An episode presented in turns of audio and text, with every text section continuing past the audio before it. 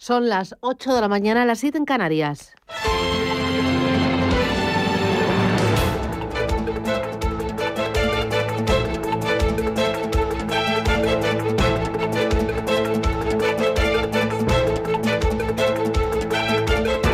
Capital Intereconomía, con Susana Criado.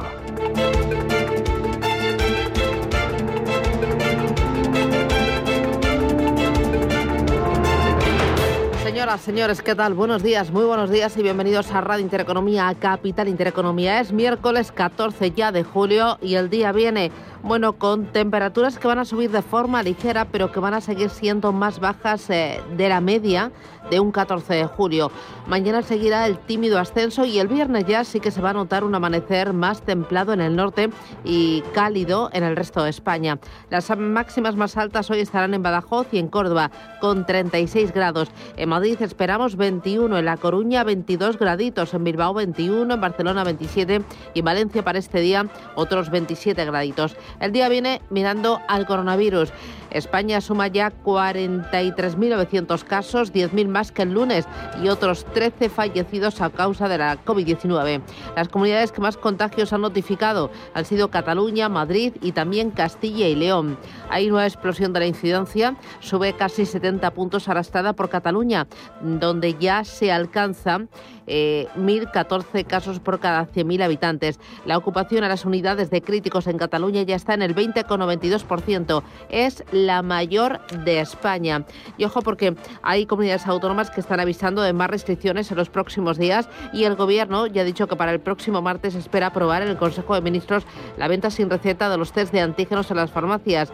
Este decreto se empezó a tramitar ya el pasado mes de mayo. Desde entonces permanecía guardado en un cajón y ahora eh, el Gobierno lo quiere volver a sacar para intentar controlar la progresión de la pandemia. Eh, lo que es economía, eh, ¿qué tenemos? Em, bueno, lo de los fondos de reconstrucción europeo ya se ha liberado el primer tramo de ayuda que va a llegar a España. Ayer fue aprobado por los eh, ministros europeos de, de finanzas. Em, eso sí, el gobierno holandés ya ha avisado de que va a vigilar muy de cerca que se cumpla lo prometido por el Ejecutivo de Pedro Sánchez, que se cumpla sobre todo lo relativo a las reformas del mercado laboral y también la reforma de las pensiones. Bruselas ha condicionado a la mejora del marco regulatorio del mercado de trabajo la entrega en primavera de otro montante de dinero. En primavera llegarían unos 12.000 millones de euros. Y ojo, es muy importante que las reformas vayan en la dirección adecuada adecuada, que, y esto va por la ministra Yolanda Díaz, que mm, insiste en subir el salario mínimo interprofesional eh, a finales de este mes de agosto e incluso principios de septiembre. Mientras tanto, ¿qué tenemos? Bueno, la quinta ola ha devorado 680.000 empleos. Sí, desde el cierre de junio se ha rebajado en casi 50.000 los trabajadores afectados por expedientes de regulación de empleo vinculados a la pandemia. De los 447.000 trabajadores protegidos a 30 de junio por esta herramienta diseñada para ayudar a las empresas y proteger el empleo, se ha pasado a unos 400.000. Ayer así lo aseguraba la vicepresidenta primera y ministra de Asuntos Económicos, Nadia Calviño. Sin embargo, aún quedan 400.000 trabajadores en ERTE, más de la mitad están ligados a la actividad de zonas muy dependientes de visitantes extranjeros. Así que mm, hay que ser muy prudentes eh, porque mm, esta quinta ola pues está frenando y rebajando las expectativas que se tenían para esos potenciales puestos turísticos. Hay muchos de ellos que no se han cubierto, se calcula que en torno serían a 280.000. Mientras tanto, dos cositas en los mercados. El avance de la variante Delta acrecienta las dudas sobre el crecimiento económico y el mercado español se sitúa a la zaga de Europa. Wall Street cerró en rojo tras el dato de IPC superior a lo previsto. Y mientras tanto, Hacienda pone mm, la vista en los brokers eh, y les exige datos de todos los inversores en criptomonedas. El movimiento de Hacienda busca luchar contra la opacidad de las criptodivisas. Los brokers tienen que presentar el número de monedas, la fecha de cada operación y también el precio. Y hasta ahora las plataformas no estaban obligadas a exigir datos a sus clientes. Esto por un lado y por otro, hoy alegría bueno, alegría o disgusto, no sé cómo usted lo quiera ver, porque hoy es el día de la liberación fiscal. A partir de ahora empezamos a ganar para nosotros, pero hasta ahora lo que hemos ganado ha sido para pagar impuestos. Y hoy empieza el día de la liberación fiscal, que cada año es más tarde. Lo conseguimos más tarde esa libertad y esa liberación. Tremendo. Vamos con ello. Gracias. Bienvenidos titulares. Banco Santander patrocina este espacio.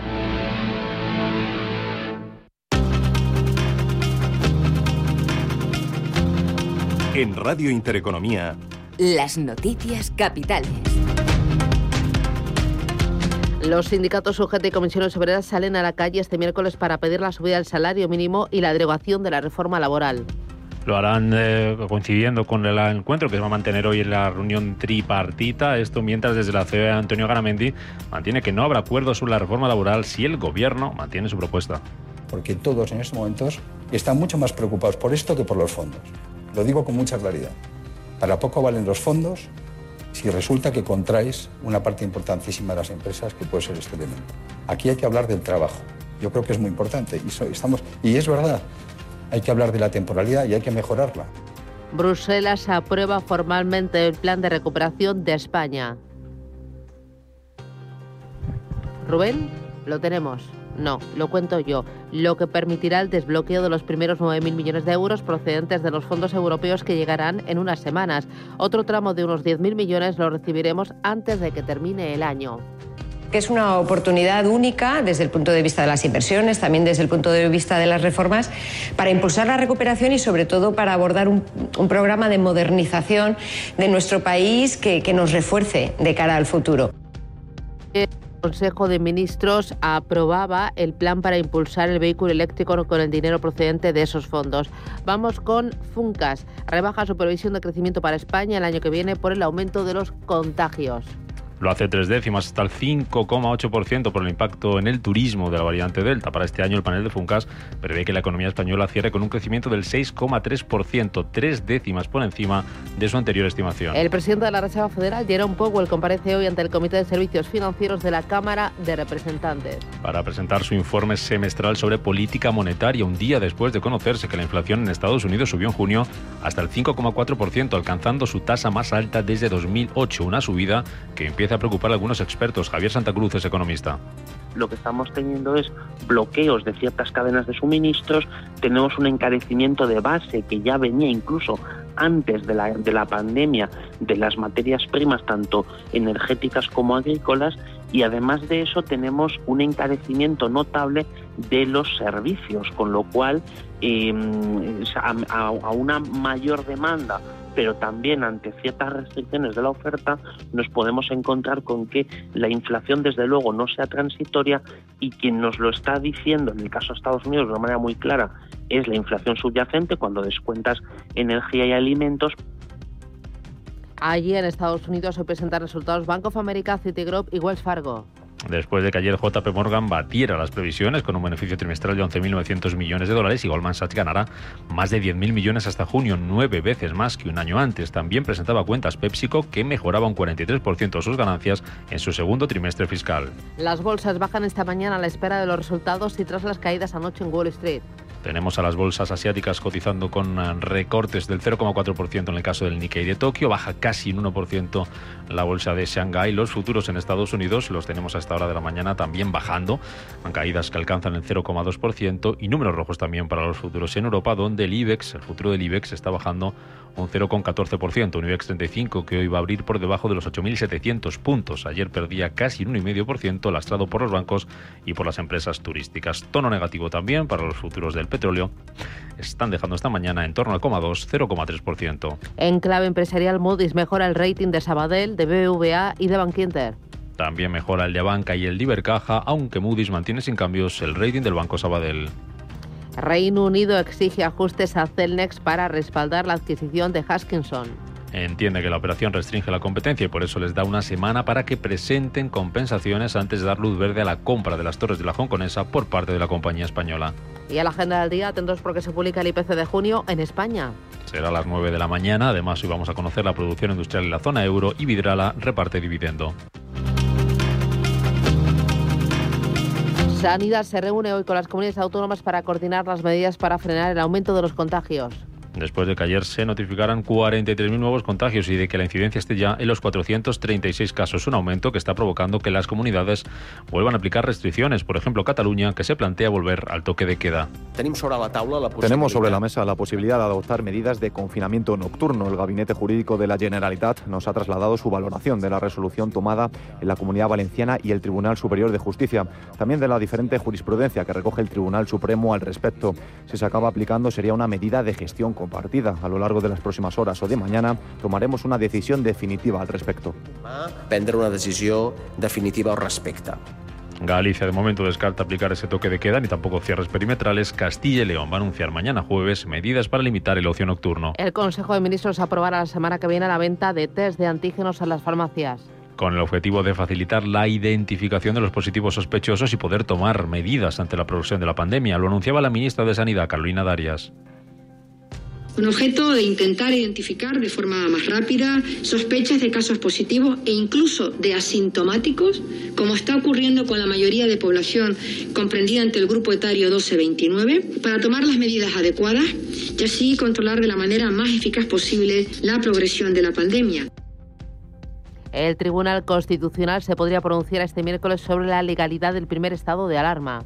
Los magistrados están de momento divididos sobre esta cuestión de considerarse inconstitucional el confinamiento. Podrían llegar a anularse miles de multas puestas durante este periodo. Y Pedro Sánchez señala que Cuba no es una democracia. que Cuba no es una democracia. No lo es. Pero dicho esto también, eh, creo que eh, tiene que ser la sociedad cubana la que encuentre ese camino lo decía en Telecinco, aunque evitaba calificarla de dictadura. Allí en Cuba se ha informado esta noche del primer fallecido en las protestas contra el régimen cubano. Banco Santander ha patrocinado este espacio.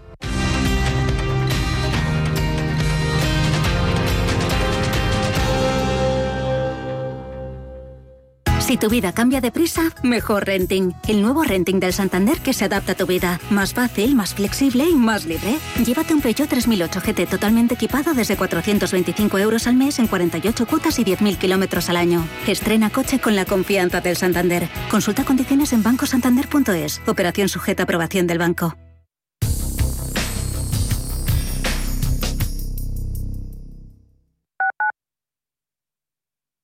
En Hospital HLA Universitario Moncloa cuidamos de ti y de los tuyos. Tras una colisión, nuestra unidad de tráfico te ofrece tratamiento integral y personalizado, un experimentado equipo multidisciplinar y asistencia urgente las 24 horas del día. Citas al 620-317-747, Avenida de Valladolid 83, Madrid. Hospital Moncloa te desea un feliz viaje. Urbanitae es una nueva plataforma de inversión inmobiliaria que te permite invertir a lo grande con cantidades pequeñas.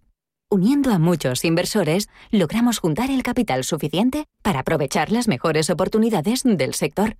Olvídate de complicaciones. Con Urbanitae ya puedes invertir en el sector inmobiliario como lo hacen los profesionales. Amos de Casa, el magazine para hombres y mujeres en el que encontrarás todas las ideas y sugerencias para la supervivencia doméstica, además de ocio, cultura, compañía y buen humor. Amos de Casa, los domingos a las 10 de la mañana en Radio Intereconomía. Te esperamos. Si estás pensando en organizar un evento, en Restaurante El Torreón te lo ponen muy fácil. Con un paraje único y a 10 minutos de Madrid podrás disfrutar de las mejores carnes y pescados en sus salones y jardines. Comidas de empresa, congresos, bodas, comuniones, reuniones y comidas a la carta rodeados de bosques de encinas y la mejor gastronomía. Calidad y confianza se unen para ofrecer una experiencia única. Visítanos en restauranteeltorreón.com y déjate sorprender. ¡Qué día tan divertido! Viendo animales, fresquitos, rodeados de naturaleza. ¿Te ha gustado? El elefante es cariñoso, el lince es sigiloso. ¿Qué cantas? Una canción con los animales del zoo. El flamenco es estiloso y el koala mimoso. Pues sí que te ha gustado. Reencuéntrate con tus animales favoritos desde 18,90. Zoo Aquarium de Madrid. Un zoo como tú.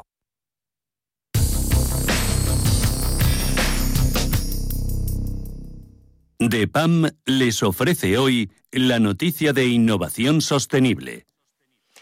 El hidrógeno verde se ha convertido en protagonista de la nueva etapa mirando hacia la sostenibilidad y se ha convertido en centro de debate político no solo por convertirse en el centro de atracción de inversores, sino también por la regulación energética. En Europa y en Reino Unido el hidrógeno ha sido uno de los principales pilares en la recuperación del COVID, dando mayor soporte a la inversión. Su enfoque principal es reducir y castigar las actividades relacionadas con el carbón y facilitar los acuerdos comerciales y creación de asociaciones, especialmente en Reino Unido, donde el hidrógeno forma parte de ese T-Point Plan en la industria de la revolución verde. La Comisión Europea ha incluido la producción de bajas emisiones de carbono en la taxonomía para las actividades sostenibles como parte de sus planes de sostenibilidad y en este escenario el hidrógeno es parte fundamental de la denominada revolución verde. DEPAM les ha ofrecido esta noticia por gentileza del Centro de Inteligencia Sostenible de DEPAM.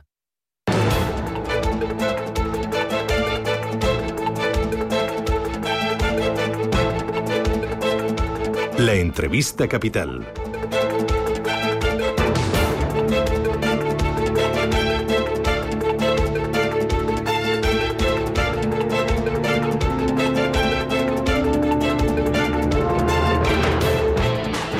Funcas dio ayer una de cal y otra de arena en sus previsiones sobre la recuperación de la economía española para los próximos dos ejercicios. Por una parte, elevó su previsión de crecimiento del PIB de este año hasta el 6,3%. Es tres décimas más de lo esperado pero sin embargo rebajó cuatro décimas hasta el 5,8% el crecimiento previsto para el año 2022. Vamos a ver argumentos, vamos a ver cuánto ha aportado también en esas previsiones los fondos de reconstrucción europeo y qué otras previsiones maneja la Fundación eh, Funcas. Eh, nos acompaña para ello María Jesús Fernández, eh, que es economista senior de Funcas, la Fundación de Cajas de Ahorros. María Jesús, ¿qué tal? Buenos días, bienvenida.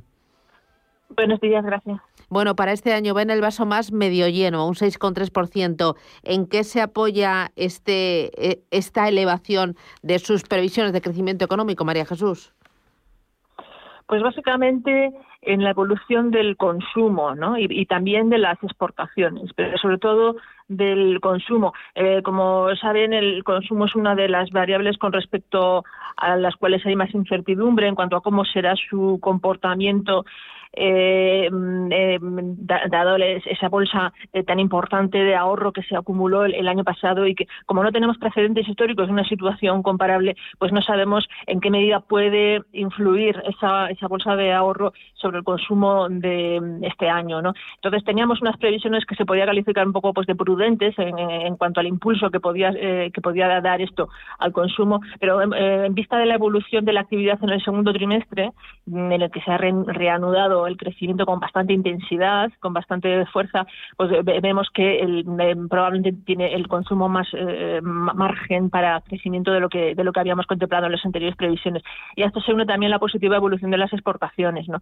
Por otro lado, la, evolución del turismo exterior, pues mm, con respecto a ello tenemos unas previsiones, pues eh, bueno, más bien poco alentadoras.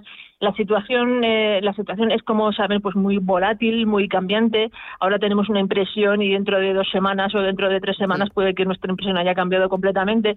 De hecho, hace como dos o tres semanas las perspectivas que se, que se abrían de cara al verano con la rapidez en la vacunación eran, eh, eran muy positivas, eh, pero debido a la extensión de la variable Delta y a que ciertos países han recomendado no viajar a España, pues estas perspectivas tan favorables que se vislumbraban hace dos o tres semanas nada más, pues ahora se han, eh, se han visto un poco defraudadas y entonces seguimos manteniendo, eh, seguimos manteniendo una hipótesis pues de mm, escasa recuperación del turismo durante este verano en comparación con el, con el año pasado. Eh, me habla de la contribución de la demanda interna y también eh, la contribución del sector exterior. La demanda interna, ¿cuánto va a, aportar a ese crecimiento del PIB? Porque entiendo que habrá mucha demanda embalsada ¿no? por el año pasado y el arranque de este ejercicio.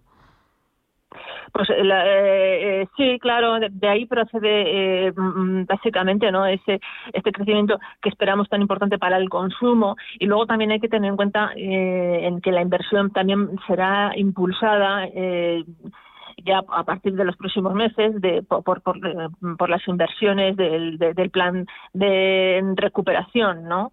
Eh, pero lo más relevante yo creo que va a ser el, crecimiento del consumo. ¿no? Esperamos un, ritmo de crecimiento eh, muy importante y, de, ahí, junto con el, crecimiento que también esperamos para las exportaciones, que parece que se están comportando positivamente mm, por el momento con respecto a las exportaciones, también hay que tener ciertas cautelas debido a que eh, las dificultades de suministro de, de, determinados eh, inputs en, que se utilizan en el proceso de producción pues, puede en algún momento puede empezar Um, eh, puede, empezar a limitar ¿no? el crecimiento de la, de la, actividad industrial y de la actividad exportadora, ¿no? como ya se ha visto, por ejemplo, en los automóviles. Claro, eh, me interesa también a ese crecimiento del Producto Interior Bruto, cuánto van a aportar o cuánto va a pesar eh, los fondos procedentes de la Unión Europea. ¿Ellos cuánto le van a sumar al PIB de crecimiento? Pues nosotros hemos trabajado nuestra hipótesis, eh, porque con respecto a esto, al igual que con respecto eh, al, comportamiento en gran medida del consumo, lo, que podemos hacer son hipótesis, eh, no, no podemos, no, podemos, es difícil anticipar o hacer una previsión que, que, se pueda llamar así, no, previsión con respecto a cuánto se puede, cuánto, cuántos fondos eh, se pueden invertir eh, este año. Nosotros hemos rebajado la previsión con respecto a esos fondos en, vista de que, bueno, ya a la, altura de la mitad del año todavía no se había empezado, eh, no, se había empezado a distribuir, ¿no? Este, este, dinero, ¿no? Entonces hemos supuesto que, que, se, que el gasto será en torno a unos 10.000 millones, que yo creo que es bastante incluso optimista, lo cual significaría que de esos 6,3 de ese 6,3% de crecimiento pues eh, algo menos de un punto porcentual eh, sería debido eh, a los fondos europeos. Em, también eh, presentaron su mapa en cuanto a otras magnitudes macroeconómicas, el déficit, la deuda y la tasa de paro. La tasa de paro creen que va a llegar a un 15,8% de máxima en este, en este año 2021 y hasta 2027, visto en el gráfico que me dan taquicardias, ¿no esperan ustedes que se coloque por debajo del 10%? Sí, mm, eh, sí, efectivamente, esa esas son las previsiones, ¿no? Este año el, el, ese 15,8 de media anual de tasa de paro para la media de, del año eh, es, superior incluso a la tasa de paro que hubo de media anual en, en el año 2020. Y esto se debe a que, eh, por una parte, el crecimiento del empleo, la creación de nuevos empleos, eh, pues va a ser mm, relativamente escasa, no digo relativamente dado el, ritmo de crecimiento del PIB, debido a que se tienen que reincorporar a, sus puestos de trabajo los trabajadores que están en situación de ERTE, ¿no? Es decir, una, parte de ese crecimiento económico va a proceder no de nuevos empleados, sino de personas que ahora mismo son consideradas como empleadas, pero que no están trabajando porque están en situación de ERTE. Por lo tanto, la creación de empleo va a ser más bien moderada. Y luego, por otra parte, eh, eh, muchas personas que el año pasado mm, dejaron de contar como población activa, porque debido a las circunstancias de la pandemia eh, dejaron de buscar empleo de forma activa, pues este año se incorporan al, mercado de trabajo y vuelven otra vez a contabilizar como activos, ¿no? por lo tanto aumenta la población activa y debido a estos dos motivos es por lo que la tasa de paro este año va a ser superior a la, a la tasa media que tuvimos el, eh, el año pasado. ¿no? Y luego, pues, pues bueno, claro, es que tenemos una tasa de paro estructural eh, muy elevada y, y, claro, esto en algún momento empezará a poner un límite importante a la capacidad de crecimiento eh, de nuestra economía. ¿no? Eh, hablan ustedes también en el informe de otros elementos que debemos vigilar, como también eh, el tema de la inflación o los cuellos de botella en suministros clave, como por ejemplo los semiconductores, los metales y los productos energéticos. ¿Eso lo ven ustedes como una amenaza? ¿La inflación y la, la, la, escasez o, o la tensión entre oferta y demanda de este tipo de productos? Sí, como digo, eh, mm, estas dificultades de, eh, de suministro eh, hasta el momento, hasta mayo, mm, por lo menos que tenemos datos de actividad industrial, eh, o incluso junio, ¿no? que tenemos datos, no parece que hayan limitado excesivamente ¿no? el, crecimiento en la, actividad en algunos sectores puntuales, como por ejemplo en el automóvil, ¿no? y no parece que hayan que, que, se haya mm, percibido eh, claramente, por lo menos en, en, las exportaciones. Eh, sin embargo, pues sí que existe este riesgo, ¿no? Es, eh, existe la, la, posibilidad de que en adelante empiece a dejarse sentir más claramente y que, y, que, limite la capacidad de crecimiento de la actividad industrial, la capacidad de crecimiento de las exportaciones, ¿no? Luego por esta vía podría podría poner, digamos, en riesgo, ¿no? El cumplimiento de estas previsiones y luego por otra parte el, el, aumento de, los de, precios de las eh, materias primas que se mantienen en niveles muy muy elevados eh, podría en algún momento empezar a trasladarse al, a los precios al, al, consumo. Bueno, tanto si se traslada los precios al consumo como si no los efectos van a ser negativos igualmente si se traslada los precios al consumo porque eso reduce la capacidad eh, adquisitiva de los consumidores y, puede además dar lugar a una al inicio de una espiral de, salarios, eh, eh, precios y si no se traslada, porque lo que va a significar es una reducción de los márgenes empresariales y por lo tanto una, una, limitación al crecimiento eh, de la, de la inversión. ¿no? Muy bien. Pues eh, María Jesús Fernández, economista señor de Funcas, gracias por mostrarnos las previsiones que, tienen ustedes sobre la mesa y a ver si se cumplen por la parte del vaso medio lleno. La del medio vacío la, la, superamos con creces. Muchísimas gracias y que tenga un feliz verano, María Jesús. Un placer charlar con usted. Gracias. Eh, igualmente, un placer. Feliz verano. DEPAM, gestión activa, pioneros e innovadores en inversión sostenible. 20 años de experiencia en inversión responsable respaldan el compromiso de DEPAM como actor sostenible. En nuestro Centro de Inteligencia Sostenible compartimos nuestro conocimiento sobre esta tendencia estructural en el mundo de la inversión y las finanzas. DEPAM ASG Ilustrado. Conócenos en depamfans.com. En 1954 nací yo, mi menda, Antonio Resines. Desde entonces han cambiado muchas cosas. A mí que todo cambie me parece muy bien, pero que las cosas importantes no me las toquen. Sí, sí, sí, que no me las toquen. 1954 del Pozo. Que lo bueno nunca cambie. Hasta luego. ¿Estás harto de bajas rentabilidades? ¿No quieres seguir pagando altas comisiones a tu banco o gestora? Finicens es la solución perfecta para gestionar tu patrimonio. Traspasa tus fondos de inversión a Finicens y podrás obtener una mayor rentabilidad. Infórmate en el 910-483-004 y en finicens.com. Finicens, especialistas en inversión indexada. Que no te cuenten que el Caribe tiene unas playas increíbles, ni que el color del agua del mar es transparente como el de una piscina, ni que los hoteles son alucinantes, ni que se escucha música por las calles, ni tampoco que la gente es súper amable. Semana del Caribe de viajes, el corte inglés y Holiday Kelonia. Que no te lo cuenten. Reserva por solo 30 euros por persona sin gastos de cancelación con pago en 6 meses y si encuentras un precio mejor te lo igualamos. Financiación ofrecida por Financiera el Corte Inglés y sujeta a su aprobación. Consulta condiciones en viajeselcorteinglés.es.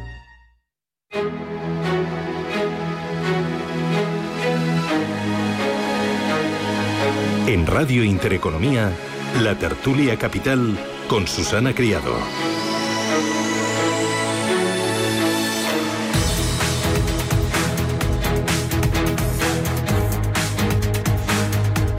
Tertulia capital con Camal Romero. Camal, ¿qué tal? Buenos días.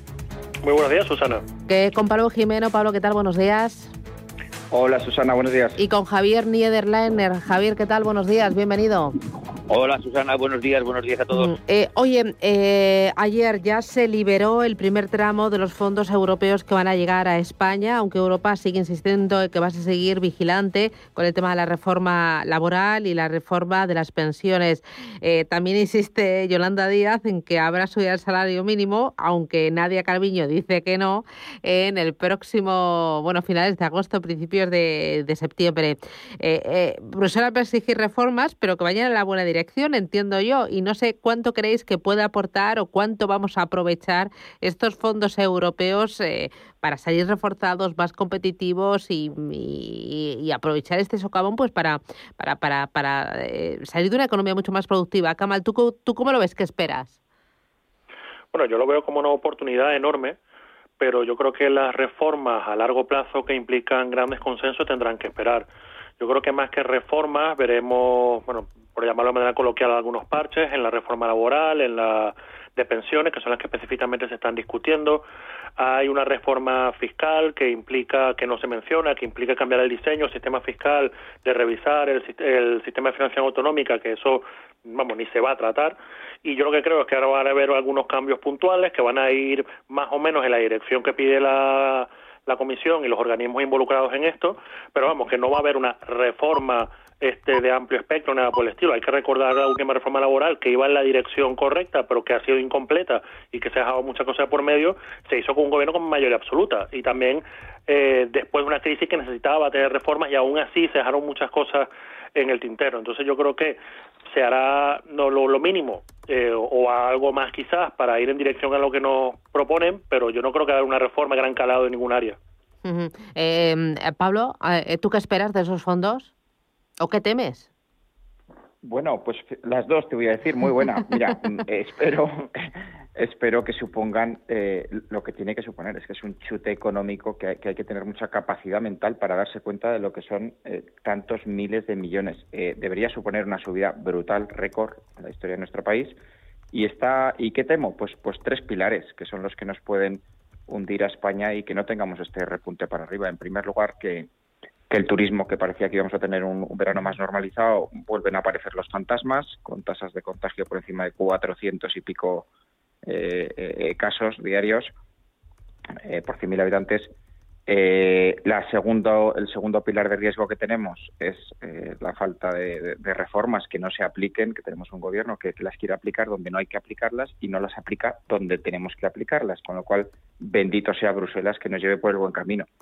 Y un tercer factor de riesgo, como dicen vulgarmente, que, por ahí que cuando sale Pedro Sánchez en rueda de prensa sube el pan, pues, pues ha cambiado a todos los ministros y se nos dispara la inflación. Eh, pues tal cual, eh, sube el pan y sube todo. Las tasas de inflación que nos están dando eh, es un factor macro que afecta a todas las variables macroeconómicas de, cualquier país y como no lo controlemos, pues se puede poner en riesgo el empleo, el Producto Interior Bruto, exportaciones y, otros muchos factores.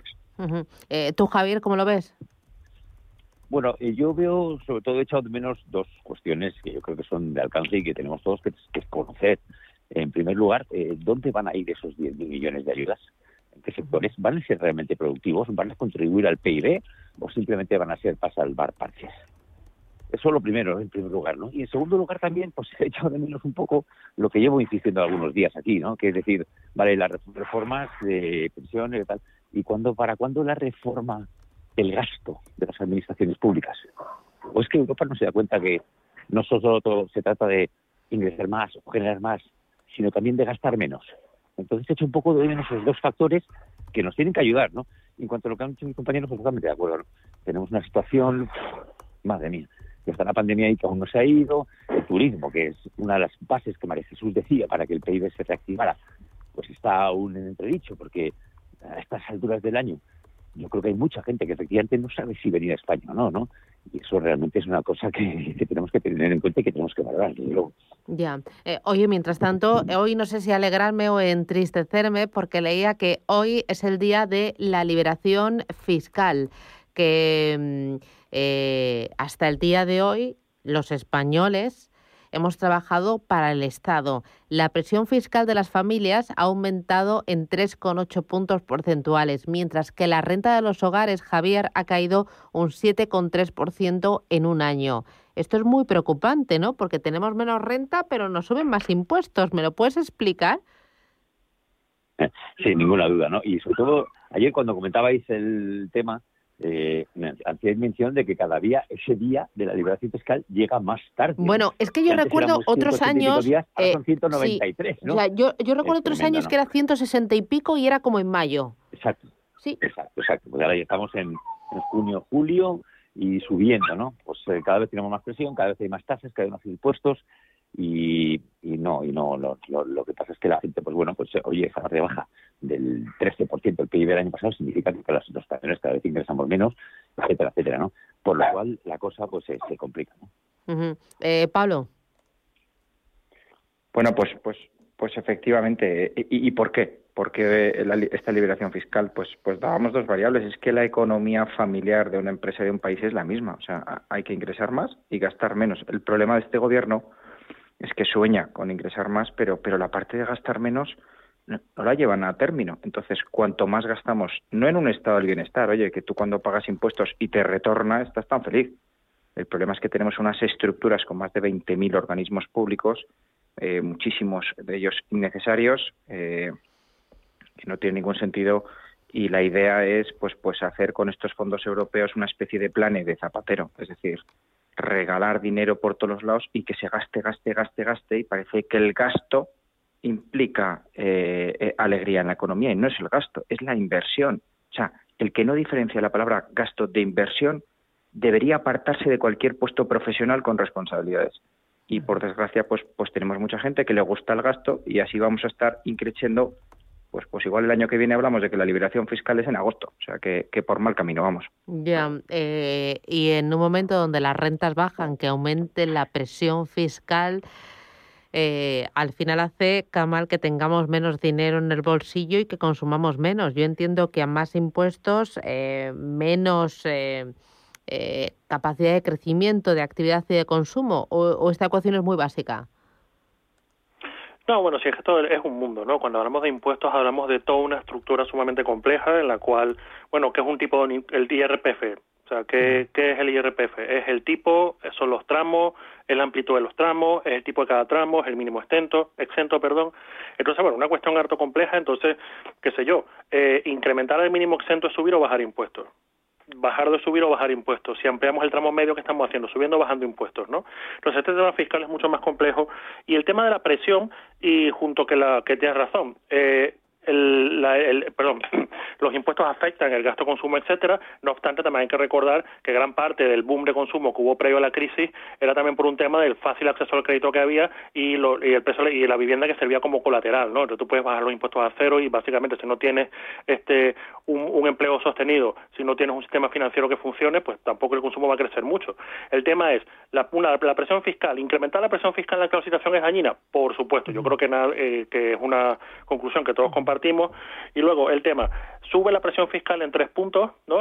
Este, según los cálculos que mencionas, y baja el ingreso 7,3, ¿no? Ahí también habría que incluir, por ejemplo, que muchas, bueno, muchas no, pero algunas personas a las cuales se ha visto el ingreso reducido por el tema de la pandemia también han estado recibiendo subvenciones, ¿no? Entonces no sé si la presión fiscal está incluye el neto. Yo creo que aquí el tema de, yo soy muy de, más que hablar de tipos, yo creo que los impuestos altos, por supuesto, afectan la inversión, por supuesto, afectan el consumo, y como bien ha dicho Pablo, creo recordar, que claro, que por otro lado está lo que, lo que tienes que recibir, ¿no? Esta pandemia un poco lo, que nos ha mostrado es que los servicios públicos que sostienen las, eh, que, perdón, las transferencias que sostienen las rentas y que servicios públicos como educación y sanidad son muy importantes y que hay mucho que hacer, que no tiene que ver únicamente con el gasto, como también mencionaba Javier, sino que también tiene que ver con el diseño institucional que haga que el gasto en, en esas áreas sea efectivo. Entonces, en este tema yo creo que hay dos cosas. Uno, eh, como he dicho antes, hay una reforma fiscal de la cual no hablamos, en la cual habrá que ver ingresos y gastos. Eh, yo creo que viene, gran parte son préstamos que habrá que devolver. Eh, no solo España, sino las grandes economías avanzadas han incurrido en unos déficits enormes y un incremento de deuda importante que en el futuro ojalá la actividad económica diluya esto, pero también habrá, en el caso de España, segurísimo que hace una reforma fiscal. Y yo creo que lo que hay que concentrar los esfuerzos es en, si no queremos sencillamente que este, se siga gastando lo que no deseamos que se gaste, que en lo que se debe gastar se gaste de manera ineficiente. Y que al final del día, cuando necesitemos un ajuste fiscal, todo sea vía impuestos, lo que hay que hacer es sentarse y hablar de una reforma fiscal que revise todos estos puntos. Y lo dicho, hasta que no exista el consenso político amplio para este tema, pues el panorama no, no es muy positivo en este aspecto. Vale, me voy a publicidad. A la vuelta, dos cositas. Uno, Hacienda exige a los brokers datos de todos los inversores en criptodivisas. Eh, hasta ahora las plataformas no estaban obligadas a exigir datos a sus clientes. Hacienda lo que busca es luchar contra la opacidad de, estas, eh, de este tipo de activos. Eh, ¿Veis acertado el paso de Hacienda? para en la buena dirección. Y luego, no he hablado con vosotros del el nuevo gobierno. Ayer tuvimos Consejo de Ministros con nuevas caras y también con el tema económico parece que Yolanda Díaz va por un lado con el salario mínimo y Nadia Calviño va por otro. Eh, ¿Cómo veis en el nuevo Ejecutivo? Eh, ¿Qué os parece y, y qué esperáis? Publicidad y me lo contáis.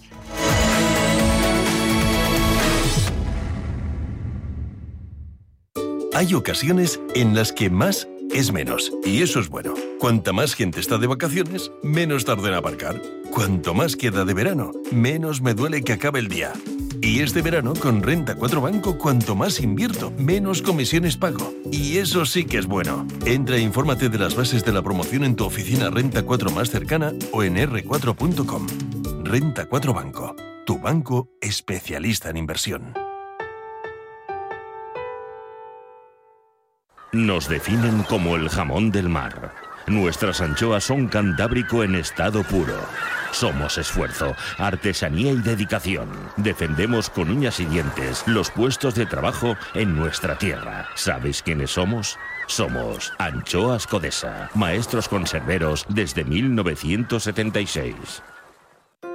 Invierte en el mejor fondo de renta variable española, GESConsult Renta Variable. GESConsult Renta Variable es un fondo 5 estrellas que en 2021 y por segunda vez en los últimos tres años ha recibido el premio al mejor fondo de renta variable española por Morningstar. La clave de nuestro éxito, invertir en compañías de calidad y gestionar de manera activa y flexible. GESConsult, gestora socialmente responsable, especializada en la gestión de patrimonios desde 1983. Puede encontrar más información sobre el fondo en gesconsult.com. Este verano deja tu hogar protegido con Sicor Alarmas, la nueva empresa de seguridad para el hogar del grupo El Corte Inglés. Tu hogar en buenas manos desde solo 29,90 euros al mes y sin coste de alta ni permanencia. Infórmate ya en el 900-533-942, en sicoralarmas.com y en los centros El Corte Inglés. Servicio ofrecido por Sicor Seguridad El Corte Inglés SL. Días de verano, especial julio. Días de verano en Radio Intereconomía. De norte a sur, del oriente al occidente, desde la playa a la montaña, desde una catedral a una fiesta popular, todo lo que tiene que ver con el turismo que vamos poco a poco recuperando en los especiales de julio de Días de Verano de Radio Intereconomía. Días de Verano especial julio, este jueves a las 2 de la tarde desde Zamora, con la colaboración del Ayuntamiento de la capital y la Diputación Provincial de Zamora.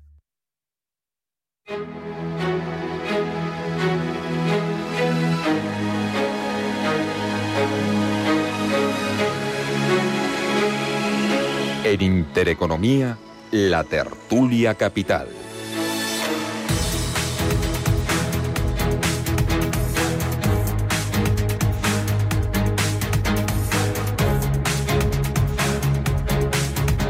El último Consejo de Ministros con nuevas caras y también con, eh, parece que no van en la misma dirección Calviño y Yolanda Díaz. Eh, eh, ¿cómo, cómo, lo veis, Javier? Arranco ahora contigo. ¿Cómo veis pues esta remodelación? ¿Cómo veis el momento? ¿Y cómo veis la parte económica, que a nosotros es la que más nos importa? Pues fíjate, Susana, mientras en, esta pausa de publicidad me he dedicado a ver el perfil de los ministros de Mario Draghi eh, y la verdad es que siento una envidia tremenda. ¿no? ¿Qué pasa? Que Mario Draghi, lejos de políticos, lo que ha cogido son técnicos. ¿Qué es lo que necesita España? España necesita un, perfil de ministros técnicos, un perfil de ministros que, que, entiendan que hay un estado de la economía, que hayan estado la en la economía de cerca, ¿no? Un alcalde y una persona fiel a, que es un poco lo que han nombrado, ¿no? Gente muy fiel al partido, pero no es el momento del partido, es el momento del técnico, es el momento de sacar a España adelante, ¿no? Eh, eso es un poco lo que he hecho de menos, ¿no? Eh, veremos a ver, tampoco hay que darles una oportunidad, pero insisto, yo creo que son gente muy de perfil político, gente del partido de toda la vida. Sánchez es lo que busca y lo que busca siempre, ¿no? Rodearse de gente que, no le haga sombra, ¿no? Y eso es un poco lo que puedo comentar, me da un poco de envidia. ¿no? Y en cuanto a lo de las criptomonedas que decías... Pues, no, eso después, eso después me lo cuentas. Ah, Respecto, pues, Pablo, eh, al nuevo equipo de gobierno. Pues Susana, eh, es, es, realmente interesante el movimiento que ha hecho. O sea, un líder de una empresa o de un partido político que, que, aniquila a cuatro de sus cinco cabezas de, una atacada, hay que, hay que preguntarse el por qué, eh, qué, está buscando, ¿no? Eh, y, si le va a salir bien en el medio y largo plazo. Yo, creo que a veces eh, tener personas de confianza y ser fieles con ella te hace llegar más lejos que, que, otros caminos. Pero fíjate, para mí lo que ha hecho Pedro Sánchez con este movimiento es un giro hacia la economía, pero sobre todo un copiarse de Ayuso. Me explico. Va a dejar de lado a los todas, todos y todes, las tumbas de Franco, el comer chuletón o dejar de comerlo, y se va a centrar en la economía porque ha visto que Ayuso, que le está comiendo la tostada por cuatro sitios, eh, pues, pues dándole a los ciudadanos eh, bajadas de impuestos, aperturas, crecimiento, empleo y demás, por lo que ha apostado, eh, pues, pues una líder de una comunidad autónoma está gestionando mucho mejor la batalla y esto es lo que ha querido hacer Pedro Sánchez con los cambios. ¿Tamal? Sí, bueno, en realidad poco que comentar, porque uno, como bien, bien acaban de decir, yo creo que aquí lo interesante es la estrategia política, ¿no? Que involucra este cambio de caras en el en el, en, el, en el Consejo de Ministros, lo cual no sé si a su vez puede implicar un cambio de estrategia en ciertas áreas. Con respecto a lo que has preguntado del área económica, bueno, en el área económica pues se queda un poco, digamos, el tándem fuerte igual, ¿no? Está Escribá, Calviño y Yolanda Díaz por un lado. Acerca del debate que mencionas, bueno, yo creo que es que eh, desde el día uno del gobierno se ha mostrado, digamos, esta discrepancia cordial entre dos visiones de la, de la parte de economía en lo que respecta específicamente al área de trabajo, donde Yolanda Díaz, este, pues un poco que representa la parte de Unidas Podemos, pues claramente tiene un mayor sesgo hacia la, una mayor regulación del mercado de trabajo, hace incrementos de salario mínimo y de ese tipo de políticas, mientras que bueno, tenemos a Calviño, que eh, espero yo que sea la interlocutora principal con Europa, y, y Escribá, que también en, la parte de, pensiones y cosas que afectan a su base mercado de trabajo, pues suelen tener discrepancias. Digo cordial, porque aún no se ha manifestado ningún quiebre importante. Entonces, en este sentido no hay nada nuevo, ¿no? Y el tema de, de, trabajo, que es un, una cartera, la cual, bueno, este, el tema de la negociación es muy importante debido a los sectores que involucra yo creo que yo lo que espero es que esto sea un, consenso, ¿no? Yo, yo espero que el consenso entre los sectores sea el que determine eh, el resultado de esto. Yo personalmente, mi opinión es que yo no creo que sea el momento para discutir temas salario mínimo. Yo siempre he sostenido que el mercado de trabajo español tiene tantísimos problemas que el salario mínimo este, no creo que sea la solución para ninguno de ellos. No obstante, sí podemos discutir acerca de, bueno, qué hacemos con los colectivos más vulnerables que, que tienen pocos ingresos, etcétera. Y bueno, ahí el salario mínimo, lo dicho, no es mi herramienta favorita para nada, pero bueno, puede tener un paso, pero yo creo que es algo más simbólico, ¿no? Yo creo que es la bandera con la que se ha quedado esa parte del gobierno y que un poco Yolanda Díaz este quiere ejemplificar. Y bueno, de resto lo siento, porque eso mismo te digo, yo desconozco, por ejemplo, las señoras estas que vienen de, de, de gobiernos regionales, etcétera, y, bueno, mientras la parte económica, como ya has dicho, lo que nos interesa, se ve más o menos parecida, poco que comentar a, ese respecto. Mm, oye, y el tema de Hacienda y los criptoactivos, eh, de forma muy breve, titular, Javier. No, obvio, es que es lógico que Hacienda tiene que regular todo, absolutamente todo. O sea, se llame criptodivisas, se llame inversión en vivienda, se llame inversión en bolsa. ¿no? O sea, yo lo que no entiendo es muy bien cómo eh, esa parte tan importante, reciente de la economía, no tenía ese control que podían tener otro tipo de activos, ¿no? Igual con el oro, ¿no? Que también el oro me da la impresión de que es un poco eh, no tan no tan claro como el resto de los activos financieros, ¿no? Está claro que China tiene que controlarlo y oye, el que gane y el que actúe y el que intermedie y el que genere operativa y el que genere impuestos, porque lógicamente cuando hay transacciones en criptomonedas pues también se genera IVA y se genera yo no, sé, y eso está claro que hay que generar. Em, Pablo razonable innecesario. Vale. Eh, con eso concluyo. ¿Y, tú, Kamal? Sí, bueno, es importante tanto para temas fiscales como para temas legales que se sepa el origen y quienes participan en estas transacciones. Muy bien, pues eh, chicos, lo dejamos aquí. Eh, Kamal Romero, Pablo Jimeno, Javier Niederleiner, un placer los tres. Gracias, cuidaros mucho y feliz verano. Un abrazo. Adiós. Chao, chao. Saludos.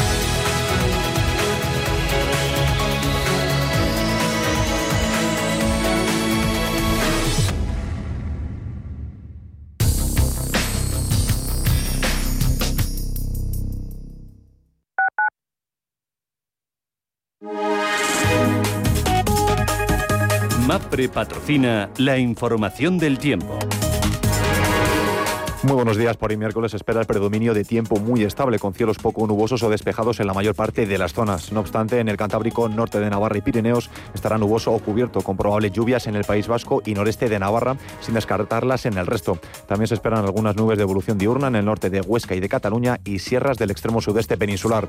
Por su parte, las temperaturas en ascenso en la mayor parte de la península, excepto en el área mediterránea, donde cambian poco, pudiendo bajar algo en el levante y litoral andaluz. MAPRE ha patrocinado la información del tiempo.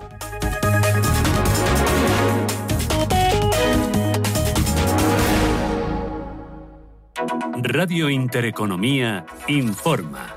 Tras la publicación de los datos de la segunda oleada 2021 del Estudio General de Medios, sabemos que hemos subido en audiencia y doblamos en oyentes a nuestro principal competidor. La tendencia es al alza desde hace casi dos años. En datos del estudio acumulado, subimos por primera vez. Y lo más importante, con la ayuda de todos ustedes, sabemos que podemos hacer más. Septiembre está cerca y en eso estamos. Gracias. Mercado de divisas, la actualidad del euro, el dólar, la libra y todo el mercado forex. Un programa presentado por Raúl Castillo. Elige tu propio camino en el mundo de la inversión. Mercado de divisas, los miércoles de 2 a 3 de la tarde en Radio Intereconomía.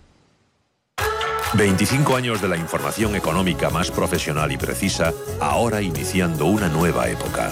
La nueva época de Radio Intereconomía. Te invitamos a seguirnos.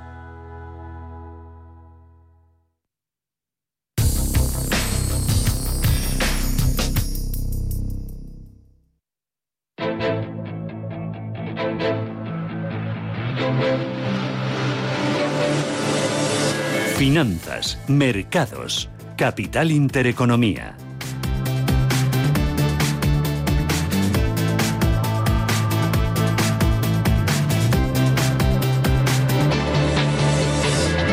Nueve minutos, llegamos a las nueve de la mañana. Preapertura Ángeles Lozano. ¿Cómo viene el día? Futuros en verde. Pues eh, futuros planos. Están eh, cayendo un 0,08%, por lo tanto puede que vivamos una jornada de transición. Eh, los inversores parece que van a optar por la cautela tras las caídas de anoche en Wall Street, después de que los índices marcaran máximos en las dos jornadas anteriores. Se hizo un alto en el camino después de conocer ese IPC que se situó en junio en el 5,4%, la mayor tasa desde 2008, cuatro décimas más que en mayo y eso cayó como un jarro de agua fría entre los inversores estadounidenses. Hoy todas las miradas y con ese escenario están en el presidente de la Fed, en Jerome Powell, que se presenta en el Congreso para mm, hablar del informe semestral de política económica. No se anticipan grandes cambios en su discurso, teniendo en cuenta que la Fed cree que esa inflación va a ser transitoria, aunque podría suponer un adelanto en la retirada de estímulos. En España, la principal referencia será la publicación del IPC de junio, un dato que también se difunde en el Reino Unido.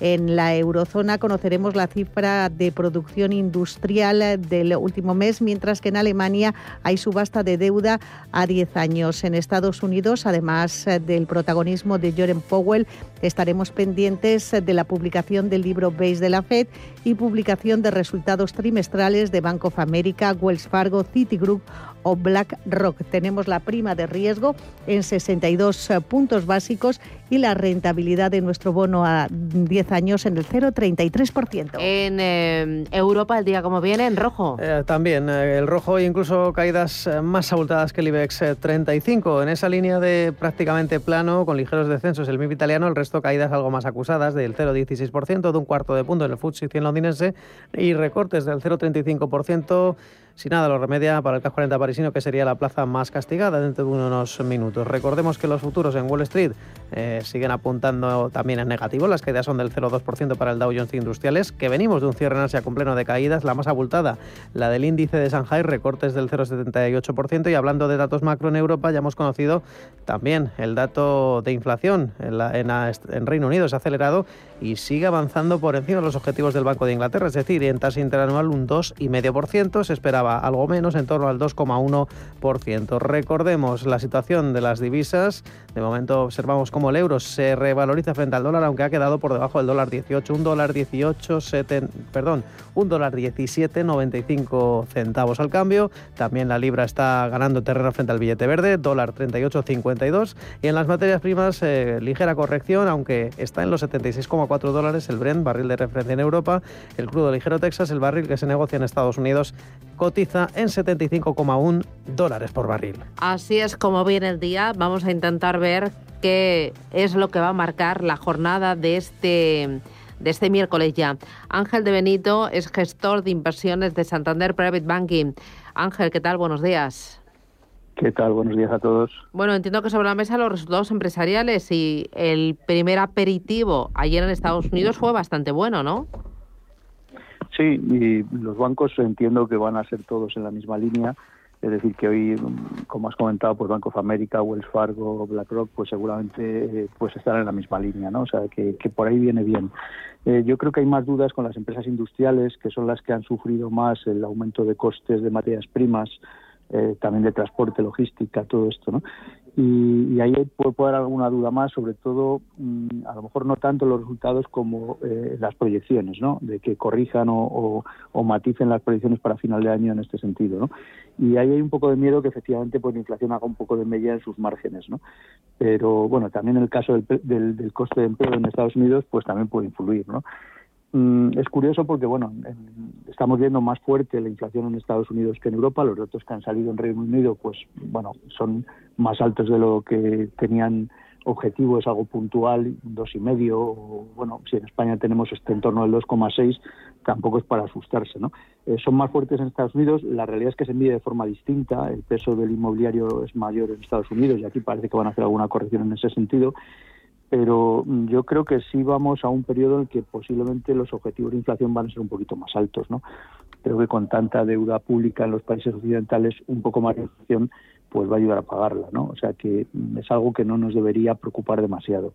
Y en ese sentido yo creo que el mercado no está muy preocupado por eso. Pero es verdad que tenemos continuamente noticias y, suelen ser una de cal y una de arena y entonces el mercado pues está más nervioso, hay más volatilidad y hasta que se estabilicen ciertos indicadores como el caso de los contagios o como el caso del IPC, pues yo creo que vamos a ver eh, más nervios, más volatilidad. En verano es muy propicio al haber menos volumen para que haya movimientos más acusados. ¿no? Entiendo que ahora con la publicación de resultados empresariales eso servirá de catalizador y de soporte al mercado porque se esperan que sean muy buenos.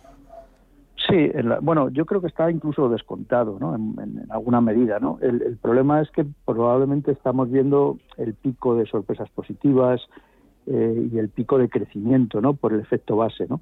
Eh, según transcurran los trimestres, ese efecto base va desapareciendo y lo normal es que hagamos crecimientos menores y menos sorpresas positivas. Incluso como esto que hemos comentado de, que los márgenes se puedan resentir por el aumento de costes de materias primas, etcétera, eh, pues, pues a lo mejor en algún momento también preocupa, ¿no? El, hecho de que hayamos visto lo mejor y lo que vamos a ver a partir de ahora no es tan bueno, ¿no? Bueno, todo hay que verlo en relativo, ¿no? hay, que medirlo en, relación, ¿no? Entonces, yo creo que, que, son muy buenos resultados, está un poco descontado por el mercado, ¿no?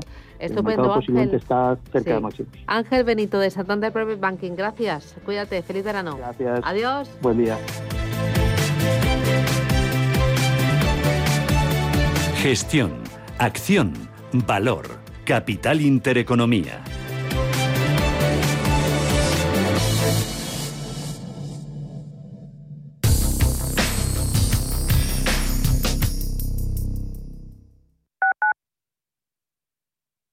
¿Pensando en comprar una casa? AT Valor pone a tu disposición una red de expertos para realizar una tasación hipotecaria independiente homologada por el Banco de España. AT Valor. Tasaciones de inmuebles, joyas y obras de arte. AT Valor. Porque te valoramos. www.atvalor.com 91 0609 552 Renfe informa. Renfe Cercanías Madrid establece un plan alternativo de transporte para garantizar la movilidad de los usuarios este verano con motivo de los cortes de la circulación por las obras de mejora que realizará Adif en las estaciones de Getafe Centro, Recoletos y Orcasitas. Para más información, consulte al personal de las estaciones en renfe.com a través del perfil de Twitter arroba cercanías Madrid o en el teléfono 918-314-520. Los mercados financieros. Las bolsas más importantes. Información clara y precisa. Esto es Radio Intereconomía. Tormenta tropical en Faunia. ¡Corre, papá! Digo, corre, Tucantoco. Allá voy. No saltes tanto, Titi de Goeldi. ¿Qué hacéis? Hijo, páusalo. Isabel, somos animales de la jungla en plena lluvia amazónica. ¿En serio, Juan? Vaya faunia. Este verano, ven a Faunia. Descubre de cerca las especies más sorprendentes en su propio hábitat. Consigue tu entrada desde 18,90. Desde 2002, el restaurante Asador y Yumbe ofrece lo mejor de la cocina vasca en Madrid. La selección cuidada de los productos desde su origen y el trato cercano son señas de identidad de nuestro restaurante. En Iyumbe apostamos por una cocina en la que priman los basada en el producto de temporada y que mima al máximo la calidad de sus platos. Estamos en Madrid, en Paseo de la Castellana 172, en el 91 867 5902 y en La Moraleja, en Avenida de Bruselas 9, en el 91 490 1096. Restaurante Asador y Yumbe.